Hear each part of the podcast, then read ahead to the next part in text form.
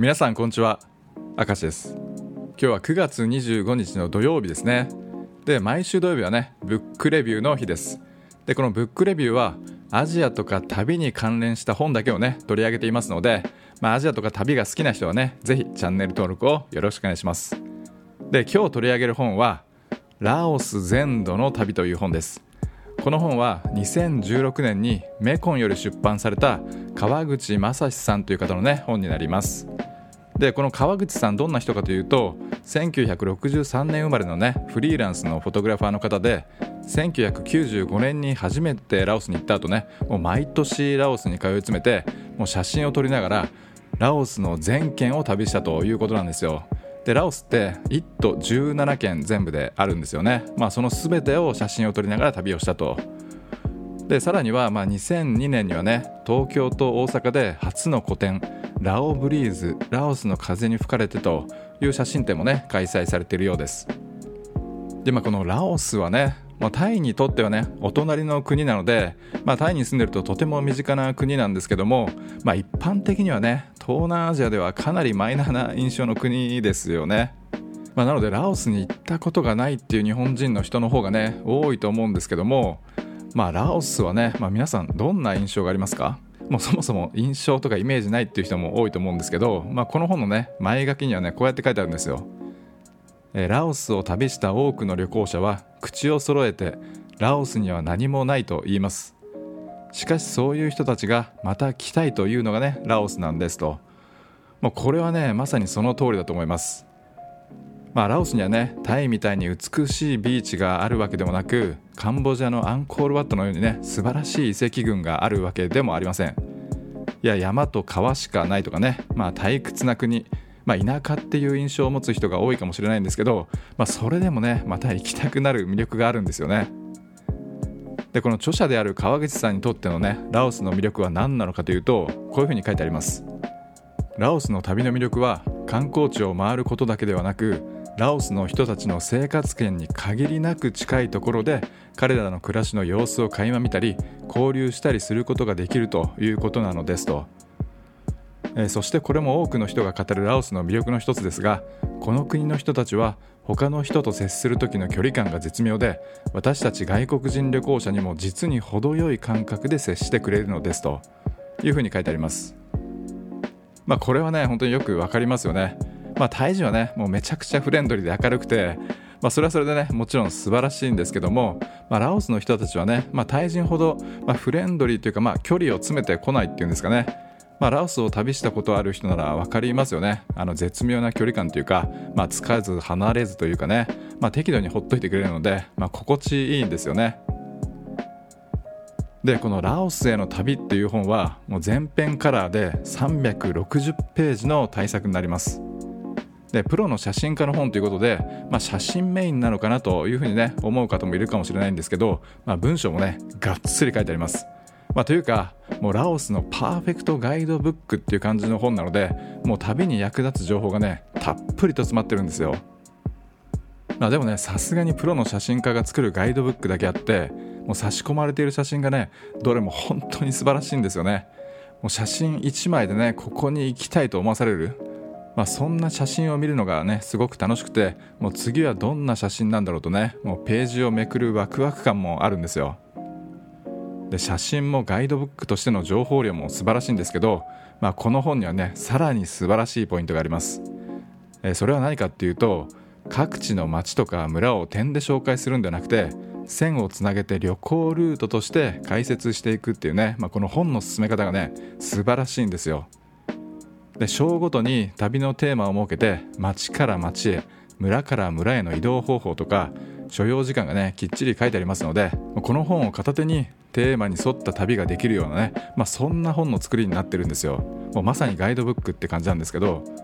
でこの本はね第1章から第10章まで10の章に分かれてるんですけど、まあ、各章ごとにね旅のテーマが設けられています、まあ、テーマとか目的ですよね。でどんな旅のテーマかっていうと、まあ、各章のタイトルねざっと読み上げますね。まず第1章は首都ビエンチャン。第2章はルアンパバーンを訪ねて。第3章は壺の平原とラオス愛国戦線の古地へ。第4章はルアンパバーンからメコン西岸を南下する。第5章は少数民族地帯と川旅の魅力。で第6章は中国に接する最北部。で第7章は中部からベトナム国境へ。で第8章がサワンナ系とパクセイを起点としてさらに南へ。で第9章が南部の秘境へ。で最後第10章がカンボジアが近い、まあ、この10章に分かれてるんですけど、まあ、例えばね首都ビエンチャンとその周辺だけをサクッと旅行したいなと思えばもう第1章にねそれがまとまっていますし、まあ、中国国境沿いの街を旅したいなと思ったらね第6章の中国に接する最北部という章にね詳しくまとまっているというわけなんですよ。でラオスのガイドブックというと、まあ、地球の歩き方ね、まあ、地球の歩き方も、まあ、地方別に分かれてるんですけど、まあ、こういったテーマ別っていうかねその目的別には分かれてないですしでもちろんねこの本には歩き方には載ってない地方の小さな村もしっかりとね紹介されています。まあ、旅をしてるとね、まあ、大きな町よりもね途中で立ち寄った、まあ、そんな小さな村の方が印象に残っているということがねよくありますよね。まあ、ラオス旅行の定番ルートであるビエンチャン、バンビエン、ルアンパバンというようにね、まあ、有名な街というかね、まあ、観光地だけを移動する旅をね、まあ、もちろんいいんですけど、まあ、ぜひこの本を片手にね小さな町とか村にもね立ち寄ってみてほしいと思います。でこの本はラオス国内の情報量だけでもねもうすごいんですけど、まあ、さらにねラオス国内だけじゃなくて隣接する国との出入国の状況についても詳しく解説してあるんですよ。で例えば第5章の少数民族地帯と川旅の魅力という章ではねタイのチェンマイとかチェンライからラオス側のファイサーへの行き方とか国境越えの方法、まあ、さらにはね国境周辺のゲストハウスの状況なんかも書かれていて国境越えガイドとしてもね優秀です、まあ、こんなにね詳しく解説してくれてるガイドブックはねもうないと思いますよ。こういった陸路の旅はもう自分でねどのルートで行こうかって考えてるのもねもちろん楽しいんですけど、まあ、この本はねそのテーマ別目的に沿ってね著者である川口さんのおすすめルートが解説されてありますので、まあ、この本の通りに旅をすれば初心者でもねバックパッカー的な陸路の旅を楽しめるようになってるんですよ。もうガイドブックとしてもね完璧なんですけど、まあ、旅行記としても楽しめるもう一石二鳥の本なんですよね。なので観光地ばかり紹介しているガイドブックとはねもう一線を画す本であるということなんですよ。もうこの本のね素晴らしさが伝わったでしょうか。で続いてはねラオスってどんな国なのか。まあ、旅行するならいつがベストシーズンなのかということについてね、まあ、簡単にお話をしていきます、まあ、ちょっとね Google マップを見てもらいたいんですけど、まあ、ラオスはインドシナ半島の中央にする、まあ、南北に長い内陸国で周りをね中国ベトナムカンボジアタイミャンマーこの5カ国に囲まれています、まあ、東南アジアの国で唯一海に接してない国がねラオスです。で残念ながら、まあ、この2021年の9月時点で日本からの直行便はなくて、まあ、ベトナムかタイ経由でのアクセスになります。でラオス国営航空が日本で初めてのね就航地として熊本を選んだという情報もあったんですけど、まあ、このコロナの影響でこの就航はね延期になっています。まあ、ラオスはね日本から直接行けないということで、まあ、タイに住んでる人であればねもうタイに住んでるうちにねぜひ行ってほしい国の一つです。まあ、日本ではね毎年ラオスフェスティバルが開催されてますけど、まあ、年々参加者が増えてるって聞いてますので、まあ、ラオスの知名度っていうかね、まあ、人気もじわじわと高まってきてるんでしょうかね。で先ほどねラオスは南北に長い国ですよと言いましたけど、まあ、旅をする上でも、まあ、北部と南部ではね、まあ、ちょっと違った旅になるんですよ。で川口さんは、まあ、大雑把に言うと少数民族や山が好きな人は北部へ、まあ、川や島でのんびりしたい人は南部へ行くといいでしょうというふうにね言ってます、まあ、この島っていうのはあのもちろん海がないので海に浮かぶ島じゃなくてメコン川の中州にある島っていう感じですね。でラオス北部はね山が多くて、まあ、その分変化にも富んでるんですけど、まあ、南部は平坦な場所が多くて、まあ、変化に乏しい代わりに、まあ、移動はね比較的楽なんですよ、まあ、北部の旅ってねやっぱりバスで移動したりするともう土砂崩れが起きたりしてねもう全然その先にここからは進めませんとかもう何時間も待機みたいな、まあ、そういったことがね往々にしてあるんですけど、まあ、南部の場合は結構ね平野も多いので、まあ、移動はね北部に比べたら楽ですという感じですね。でまあざっくり分けると首都のビエンチャンから北が北部で南が南部という感じになります。いや続いては旅のベストシーズンですね。まあ、ラオスの季節はタイと同じで、まあ、大体11月から3月までがね、えー、気温が下がる、まあ、雨が降らない寒気になりますので、まあ、この寒気がベストシーズンということになります。で僕はねラオス北部にはね年末年始に行ったことあるんですけどもう結構寒かったですね。まあ、山岳地帯ということもあってか、まあ、タイ北部のチェンマイとかチェンライあたりと比べても、まあ、ルアンパバンがあるラオスの北部はね、まあ、寒気でもね、まあ、多少雨が降るのかなっていう感じでした。で雨が降るともう気温もねガクンと下がってもう厚手のジャケットがないとねもう普通に寒かったです。で僕もこの本を片手にラオス縦断の旅に出ようと思って2017年の年末から2018年の年明けにかけてラオスに行ってきましたので今日はねそのお話をねしたいと思います。まあちょっとね長くなると思うんですけど、まあ、旅が好きな人はね聞いていただければと思います。でこの旅はねどんな旅だったかっていうともともとのね当初の計画では中国側から陸路でラオスに入ってでそのままラオスを縦断してカンボジアに抜けようって考えてたんですよ。まあでもねやっぱり途中で時間が足りなくなって、まあ、カンボジアにはね到達できずにラオス南部のワットプーっていうね、まあ、世界遺産のクメール遺跡なんですけど、まあ、そのワットプーまでしか行けなかったです。まあ、概要欄にね、まあ、僕が立ち寄った Google マップのリンクを載せているので、まあ、それを見てもらえれば分かるんですけど、まあ、カンボジアまでねもうあとちょっとっていうとこなんですよ。ワットプーより南にはねシーパンドンというメコンに浮かぶ島々、まあ、中洲なんですけど、まあ、そのシーパンドンに立ち寄ってからカンボジアに入るというのがねこのバックパッカーの定番ルートなんですけど、まあ、それができなかったのがね心残りです。やっぱりねその全部陸路で行くと思いのほか時間がかかるんですよね、まあ、バスも時間通りに来なかったり、まあ、遅れたりもしますしね。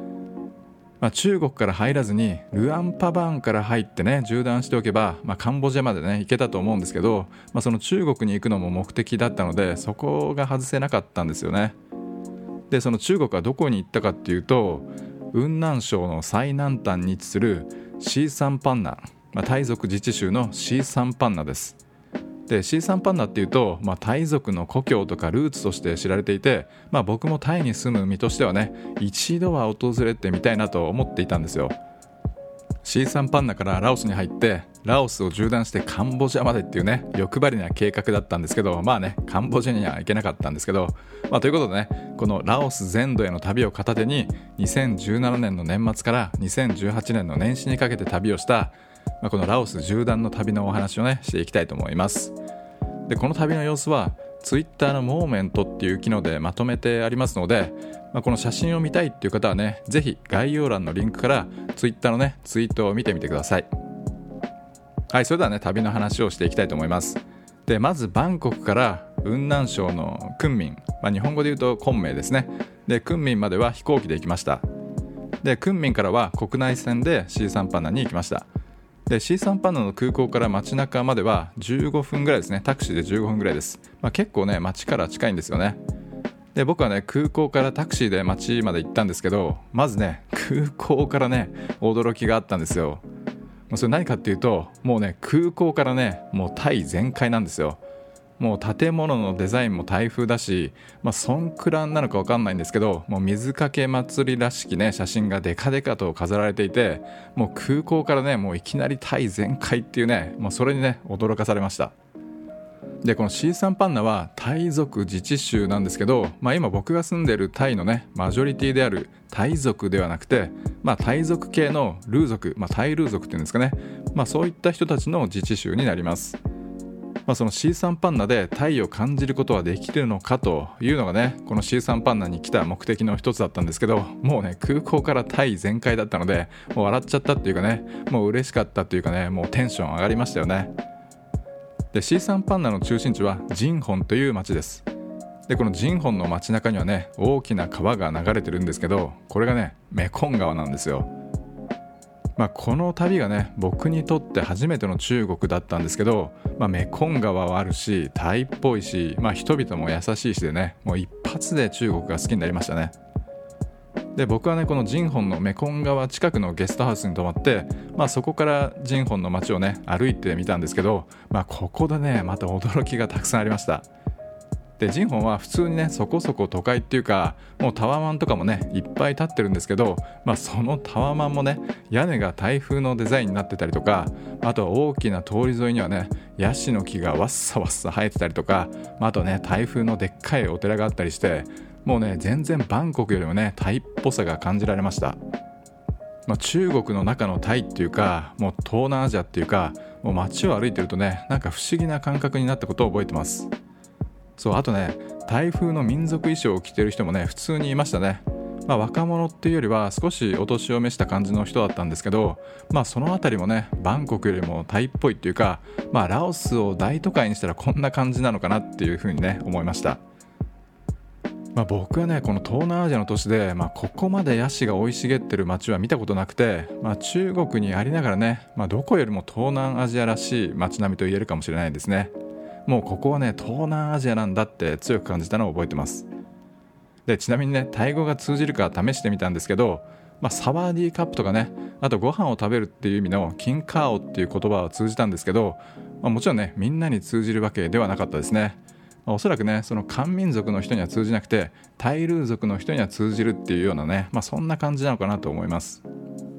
でこの C3 パンダね、まあ、ジンホンからラオスに入っていくわけなんですけど、まあ、このラオスにはねバスで行きました、まあ、バスで国境を越えました。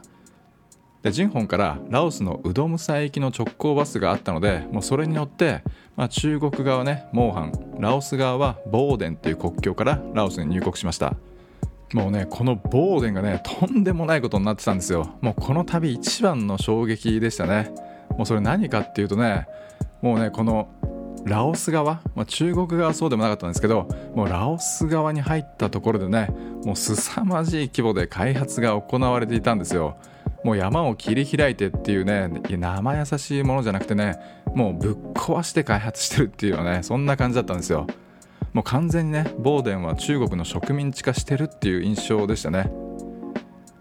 でここはねその今年の12月2021年の12月に鉄道の開通を予定してるんですよ。ラオスの首都ビエンチャンから昆明までつながる中国ラオス鉄道ってやつなんですよ。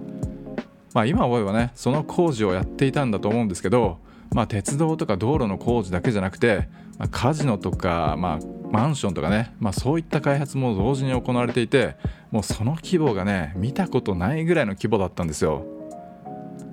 でまああれから4年経ちますのでもう今はねほぼ完成してると思うんですけど、まあ、来年あたりね鉄道でまたボーテンにね行ってみたいなと思っています。でこのボーテン国境から、まあ、3時間ですね北ラオスの交通の要所であるウドムサイの町に到着しました。でジンホンの町からはトータルで10時間かけて到着したんですけど、まあ、その到着する時にねちょうど山の向こうに夕日が沈むところでもう真っ赤な美しい夕焼けが迎えてくれました。でジンホンから到着するともう一気にね田舎に来たなっていう感じがするんですけど北ラオスの中ではルアンパバンに次ぐ第2の都市のようなんですよ。で翌朝もう早朝にはねウドムサイを出発してルアンパバンに向かう予定だったのでもうこの日はねお寺で夕日の写真を撮ったり、まあ、ラオス名物のハーブサウナに行ったりして時間を過ごしました、まあ、僕はねハーブサウナが大好きなのでもうラオスに行くたびにねハーブサウナに行くようにしています。まあ、比較的大きな町だったらねどこにでもあると思って、まあ、ウドムサイでも探したんですけどもうすぐ見つかりました。まあ、どうやらねうどん祭のハーブサウナは赤十字が運営しているようで、まあ、しかもね日本の援助で建てられているようでした、まあ、こんなところでね日の丸を見るとは思わなかったのでもうちょっと感動しましたね。で翌日うどむ祭を朝6時に出発しました。もうたまたまね泊まってた宿の主人がルアンパバンに行くっていうのでね乗せてもらったんですよ。まあきっちりねお金は払いましたけど、まあ、それでね4時間かかって朝10時にルアンパバンに到着しました。まあ、ルアンパバーに来るのはねこの時で2回目だったので、まあ、そんなにね観光するっていうわけじゃなくて、まあ、ラオス風の担々麺ことカオソーイを食べたり、まあ、ルアンパバーンの隠れた名物でもあるビーフシチューを食べたり、まあ、ハーブサウナに行ったり、まあ、ナイトマーケットを冷やかしたりとか、まあ、そんな感じでね過ごしていました。まあ、ルアンパバーはね結構雨に降られてもう結構寒かったのでもう凍えてねそんなに上着持ってきてなかったのでもう1泊だけしてもう翌朝7時半にね出発しました。でロットゥーで、まあ、ハイエースですね。で12時間かけて首都のビエンチャンに到着しました。まあ、本来ならねこのルアンパバーンからビエンチャンってまあ大体89時間ぐらいの道のりなんですけどもう途中ね土砂崩れと、まあ、さらにはパンクもあってですねもう12時間もかかっちゃいました。まあ、ビエンチャンはね結構久しぶりだったので、まあ、日中はパトゥーサイとかタートルアンといったね、まあ、定番の観光地の写真を撮りに行ったりしてで夕方からはねもうメコンに沈む夕日を見たり、まあ、ハーブサウナに行ったりして過ごしていました。ビエンチャンに着いた時点でもうね12月29日だったのでもう年をどこで越そうかなとね悩んだ挙句ラオス南部最大の都市であるパクセイに行くことにしました。で翌12月30日朝10時発のバスで14時間かけてパクセイまで行きました。でラオスの長距離バスは、まあ、昼間でも寝台バスなんですけどこのねラオスの寝台バスはねもうすごいんですよ。まあ、シングルベッドくらいのサイズのスペースに2人寝るんですよ。で友達と2人とかカップルで2人で寝るんであればねまだ耐えられるんですけどもう全く知らない他人ともう肩寄せ合って14時間横になるっていうのはねもうなかなか辛い体験でしたね。もう2人で旅する時以外はねラオスの長距離バスはちょっとね利用したくないなと思いました。でこのパクセイという町はメコン川を挟んでタイ側はウボンラチャタニーになります。パクセンについてはね僕全然知らなかったので、まあ、あんまり期待もしてなかったんですけど、まあ、街中にはねフランス植民地時代のコロニアル建築がねところどころに残っていて、まあ、なんかねノスタルジックな街並みでね素晴らしかったんですよ、まあ、本当はねこのパクセイじゃなくてメコン川の中州の島々であるシーパンドンで年越しをしたかったんですけど、まあ、それにはねもう絶対間に合わなかったのでもうパクセイの街で年を越すことにしました。でルアンパワーはねもう雨も降って寒くて凍えてたんですけどもうこのパクセイまで来るともう南部だけあってもう晴天の日中はねもう年末年始でもねそれなりに暑かったです。まあ、年末でこの暑さだったら、まあ、4月とか5月はねもうとても街歩きできる気候ではないでしょうね。でパクセイの街中にはねメコン川が流れていてでその奥にはね連なる山々も見えてもうラオスらしい景色が広がってました。でコロニアル建築もあるしメコン川もあるし山も見えるしでねもう本当にねパクセってね風光明媚な街でしたね。まあ、ビエンチャンほどではないんですけどラオスの中では都会の方なので、まあ、コンビニっぽいミニショップとかカフェとかね、まあ、そういったものにはね不便はしなかったですね。でいよいよ大晦日ですね。で大晦日はどうやって過ごしたかっていうとまずねパクセイ市内のホテルのルーフトップレストランで夕日をね写真を撮りに行きました。まあルーフトップレストランって言っても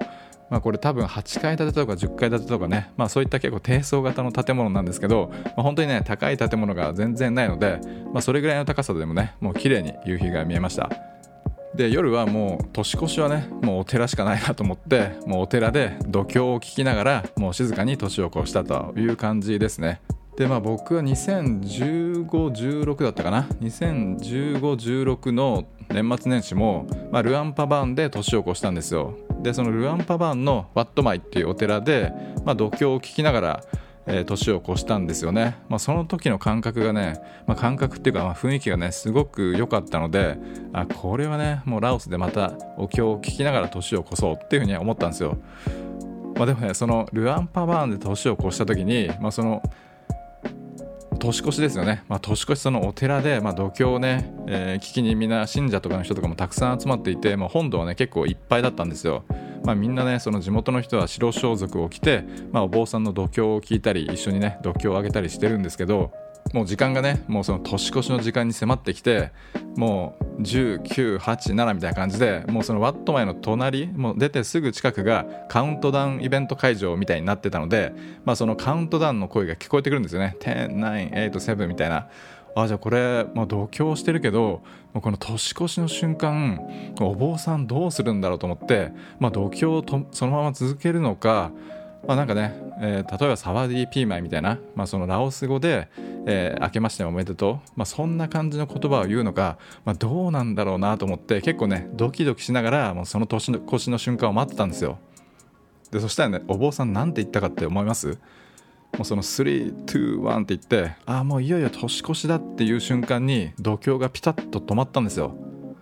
そしたらねお坊さんが一言ハッピーニューイヤーって言ったんですよね。いやいやそこ英語なのっていうふうにねもうそこで爆笑しちゃったんですけど、まあ、そのねワット前にはね、まあ、その僕のような観光客、まあ、ファランの観光客もたくさん来ていて、まあ、写真とか動画撮ってたんですけど、まあ、そういった人に気を利かせて、まあ、お坊さんもね英語で「ハッピーニューイヤー」って言ってくれたんだと思うんですけどいやそこはなんかラオス語で聞きたかったなと思いながらも、まあ、こんなね由緒正しきお寺の、まあ、お坊さんでも、まあ、結構ねサービス精神あるんだなというふうにねさすが世界遺産の都市ルアンパバーンのの中心となるお寺だなと思ってね、まあ、その時はね面白いと思いながらもちょっと感動もしたんですけど、まあ、それもあってねこのパクセイでパクセイのお寺ではその年越しの時に何て言うんだろうってね、まあ、結構期待してたんですよ。でまあ、パクセイではそんな大きなカウントダウンイベント、まあ、そのお寺の近くではやってなくてもう本当にねなんか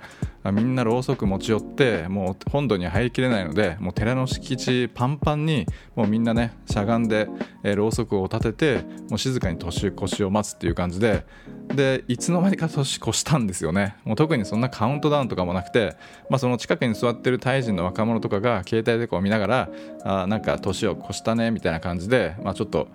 話し合ってたのでそれでもう自然に年を越して、まあ、特にそのハッピーニューイヤーとかもなかったんですけどまあまあこれはこれでまあラオスっぽいなっていうふうにね思ったんですけど、まあ、意外とねそのパクセイの年越しはね地味でした。まあ、なのでね、まあ、皆さんもラオスで年越すんだったら結構ねルアンパバーンはねおすすめかなと思います。まあそんな感じでねもうパクセイで年をね静かに越してで元旦はね、まあ、初詣代わりっていうか、まあ、旅の締めくくりとして世界遺産のクメール遺跡であるワットプーに参拝してきました。でこのパクセイからワットプーまではバイクを借りて行ったんですけど、まあ、途中の景色、まあ、行ってもね山とか村なんですけど、まあ、それはねラオスらしい景色でね道中のドライブもねとても楽しかったです、まあ、どんぐらいだったかな？多分2時間ぐらいだったと思うんですけどね。まあでもね本当に何もない中ねひたすら走っていくので、これ途中でバイクとか壊れたらもうどうしようもないなっていうね。まあそういったちょっとね恐怖心はありましたけどまあ何事もなく行って帰ってこれたので良かったですけどまあ一人でねバイク借りていく人はね結構要注意かなと思いました。でワットプーはまあ小高い丘の上に立っていて、まあ、頂上まで行くと景色はいいんですけど、まあ、周りはね本当にさっき言った通りね何もないので、まあ、絶景かと言われると、まあ、それほどでもなかったですね。まあ、正直一度行けばいいかなっていう感じなんですけど、まあ、パクセイにもし行くことがあれば、まあ、ワットプーもね立ち寄った方がいいかなと思います。まあでもねそのラオス南部のね、まあ、2大観光地ワットプーかシーパンドン、まあ、このどちらかに行くっていうことであればもうシーパンドンの方がね絶対いいだろうなとは思います